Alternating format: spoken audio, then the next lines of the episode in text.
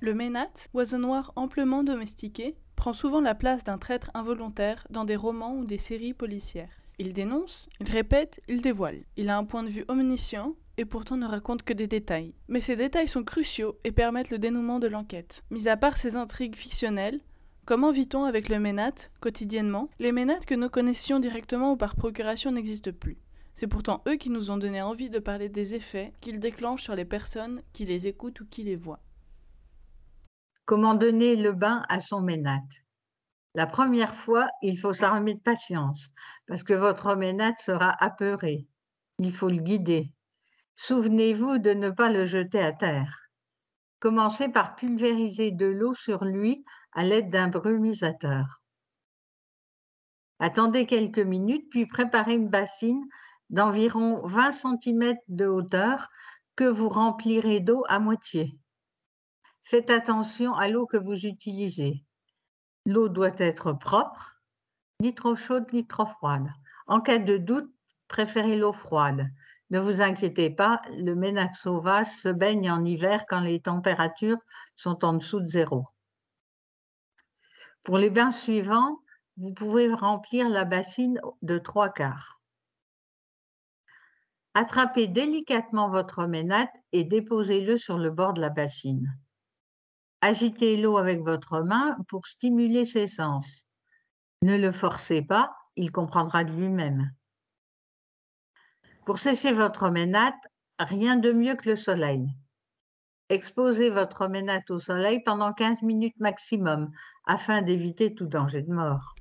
Un bain, ce sera aussi l'occasion de le stimuler, de le stimuler à la performance, à réussir en mieux. Le ménate doit être actif de son propre développement. Il doit développer sa mémoire et restituer des souvenirs proches ou lointains.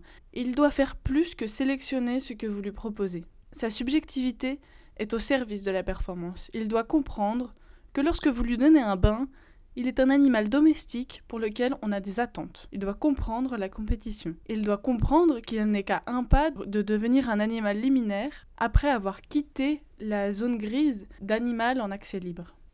Les ménates n'ont pas un plumage flamboyant ni un beau chant, mais ils n'ont pas peur des gens, sont intelligents et savent imiter le langage humain. La plupart des gens décident d'adopter un ménate pour lui apprendre à parler.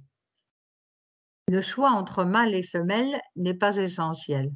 Cependant, on constate que les femelles sont plus douées pour l'imitation que les mâles.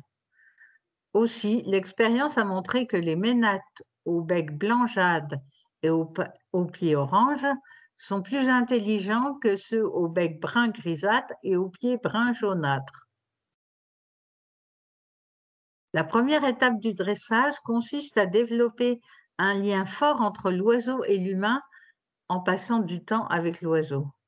Vous pouvez utiliser un enregistreur ou un répétiteur pour enseigner, mais il est bien sûr préférable que vous le appreniez vous-même.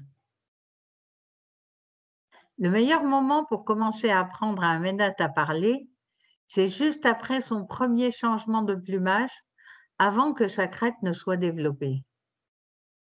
L'enseignement doit avoir lieu tous les matins et soirs lorsque l'oiseau est à jeun, dans un environnement calme et sans bruit. La durée de l'enseignement recommandé est de 20 à 30 minutes par jour, pendant environ 30 à 45 jours. Bonjour monsieur, bonjour madame. Un ménate copie non seulement les mots, mais aussi le ton. Le ménate, contrairement à ce que nous aurions voulu de lui, n'est pas de vin. Il est populaire, il est vulgaire, car sa langue est connue de tous.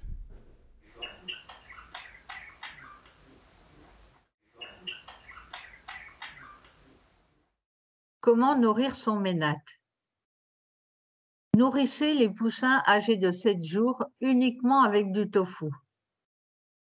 Nourrissez les poussins âgés de 8 à 20 jours avec 10% de tofu, des œufs, du millet, une petite quantité de légumes verts, des petits verres et de l'eau. Lorsqu'il est âgé de 21 à 70 jours, Nourrissez les poussins ménates avec 5% de tofu, des œufs, du millet, une petite quantité de légumes verts, des petits verres et de l'eau. Après 70 jours, le rapport entre le jaune d'œuf et le millet est encore réduit. Lorsque les poussins sont pleinement capables de se nourrir seuls, préparez-leur des boules composées d'œufs durs, des petits pains, du riz, du tofu, d'insectes, d'anguilles, de grenouilles, de bœuf et de porc maigre. Les anguilles et les grenouilles vivantes peuvent être hachées en purée. Nourrissez 3 à 5 boules à la fois jusqu'à ce que le jabot du poussin soit plein. Après l'avoir nourri, utilisez un compte-gouttes pour déposer un peu d'eau dans son bec. Lorsque votre ménate a atteint l'âge adulte, réduisez les doses de tofu au minimum et préférez les viandes maigres, surtout en hiver.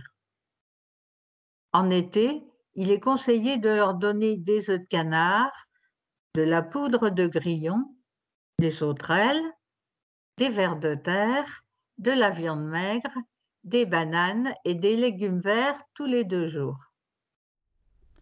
Animal domestique, animal en vente, animal liminaire, animal professionnel, animal de compagnie, animal bavard, Animal presque humain, quel honneur. Avec sa voix humanisée par animalité et déshumanisée par mimétisme, sa voix remplace l'humanité. Un ménade presque humain et quelconque, puisque c'est pour cela exactement qu'il est recherché, reproduit et gardé près de soi. Et pourtant, c'est grâce à ça que déjà, il exerce une fascination immédiate, et pas seulement auprès des enfants, pas seulement auprès des collégiens espiègles, aussi auprès d'adultes responsables. Et au fur et à mesure, si la relation s'approfondit, qu'il crée un attachement, une affection, une compagnie véritable.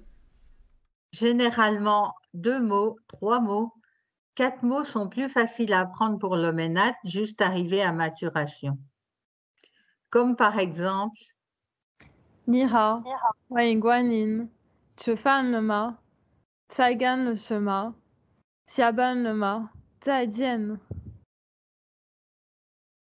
Cinq mots ou plus sont plus difficiles à apprendre. Les formateurs doivent parler clairement et énoncer des mots précis et cohérents. Ils doivent aussi savoir garder leur calme en toutes circonstances. Les mots doivent être enseignés en moins de syllabes avant d'être plus nombreux. La deuxième phrase étant enseignée après que la première ait été apprise. Il lui faudra 3 à 7 jours pour apprendre une phrase complète. Mais ceux qui peuvent apprendre 10 phrases sont considérés comme les meilleurs.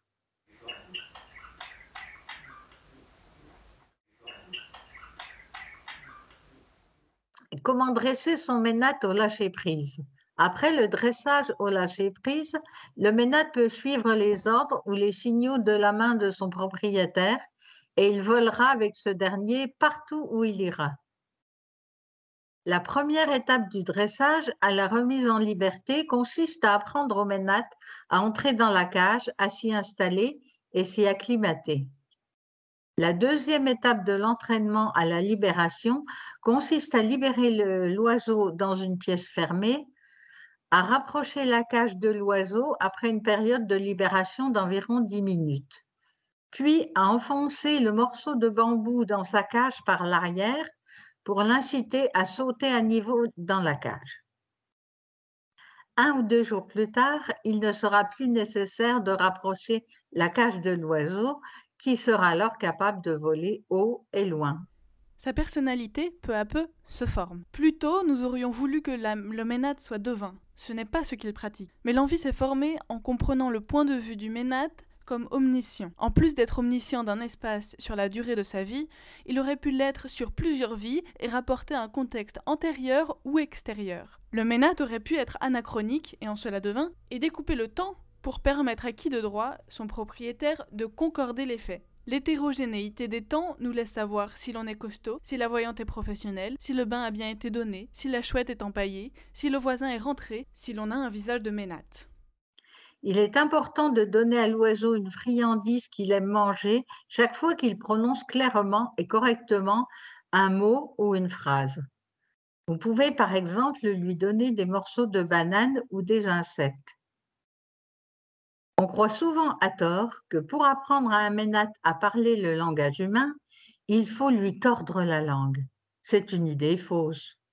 Il n'existe aucune base scientifique prouvant l'effet significatif de la torsion de la langue sur la capacité à apprendre le langage humain. Chez la plupart des oiseaux, l'organe de l'articulation appelé tuyau de chant est situé à l'extrémité inférieure de la trachée, là où les branches se ramifient.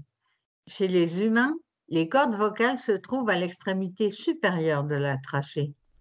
Un ménate est aussi mystérieux. Il raconte l'entourage et le contexte sans se raconter lui-même, et par ce bavardage, on observe la perte du contexte, non seulement de ce qu'il dit, mais aussi de ce qui est autour dans le présent. À la fin, on lui fait dire ce qu'on veut, graduellement par projection. L'image ou l'imaginaire communément admis du ménate parle pour lui. Juste euh, quand vous croisez un ménate, euh, arrêtez-vous et saluez-le bien. Saluez-le de ma part, avec un peu de chance, c'est un que j'ai croisé dans ma vie. Et je suis sûre qu'il pourra vous apprendre quelque chose. Si vous l'écoutez bien, euh, si, et si vous prenez un peu de temps pour faire autre chose que de lui apprendre des grossièretés, lui pourra sans doute vous apprendre quelque chose. Regardez bien son regard lubrique, justement.